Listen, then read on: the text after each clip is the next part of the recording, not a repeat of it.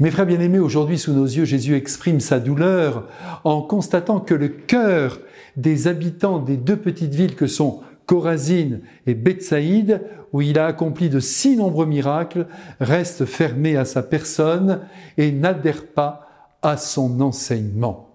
Pourtant, les preuves sont là, elles sont flagrantes. Les boîtes marchent, les aveugles voient, les paralytiques se relèvent. Ah, mais c'est ainsi. L'homme est dur d'oreille, et même la voix de Dieu a bien du mal à se frayer un chemin dans la conscience humaine. Nous avons beau aujourd'hui encore présenter la foi à ceux qui ne l'ont pas comme un cadeau qui vient du ciel, la plupart du temps, ce cadeau n'est pas reçu. Jésus lui-même, malgré toute sa puissance divine, a connu quelques échecs dans sa vie. Cependant, bien loin de contraindre les habitants de ces villes à se soumettre à son amour, il se contente de pleurer sur elles. Voyez sa délicatesse. Il ne maudit pas ces villes, il leur dit, Comme j'ai de la peine pour vous, vous êtes malheureuses, vous creusez votre malheur en refusant de venir vers moi, et cela déchire mon cœur. Ces deux villes de Galilée, Corazine, située à environ 10 kilomètres de Capharnaüm, comme Bethsaïde, ce joli port de pêche bordant le lac de Tibériade, ont été pourtant de sacrées chanceuses. Elles ont croisé le Fils de Dieu, vous vous rendez compte? Elles l'ont vu agir avec bonté et multiplier les prodiges. Le grand psychanalyste Jung a écrit un jour Le contraire de l'amour, ce n'est pas la haine, c'est l'indifférence.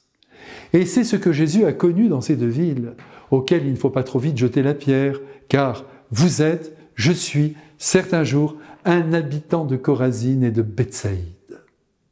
En effet, il nous arrive à tous d'être indifférents, voire hermétiques à la pensée du Christ. Nous croyons être chrétiens parce que nous sommes baptisés, mais nous ne vivons pas selon sa doctrine d'amour. On se croit supérieur aux autres, on manque terriblement d'humilité, on juge, on montre du doigt, on accumule les biens sans jamais les partager. Nos mains ne s'ouvrent pas, bien au contraire, elles se ferment sur nos petites réussites humaines. On ne pense qu'à soi, qu'à sa petite personne. On reste indifférent, j'y reviens, au sort de nos semblables, et bien souvent l'orgueil nous étouffe. En un mot, on ne cherche pas à progresser en humanité. On ne cherche pas à ressembler au Christ, et on ne se convertit pas à l'Évangile. Et il est donc bon que Jésus nous le dise aujourd'hui, et je vais paraphraser à peine sa pensée, Malheureux êtes-vous, toi le prêtre qui parle, et vous qui m'écoutez. Depuis votre enfance, dit Jésus, je suis près de vous, je vous aime depuis toujours, je vous aide, je vous soutiens, je vous comble de grâce.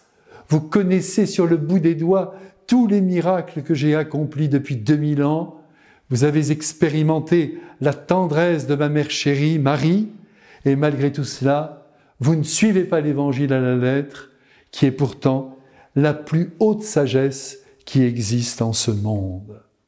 Vous ne vous convertissez pas totalement, voilà c'est dit.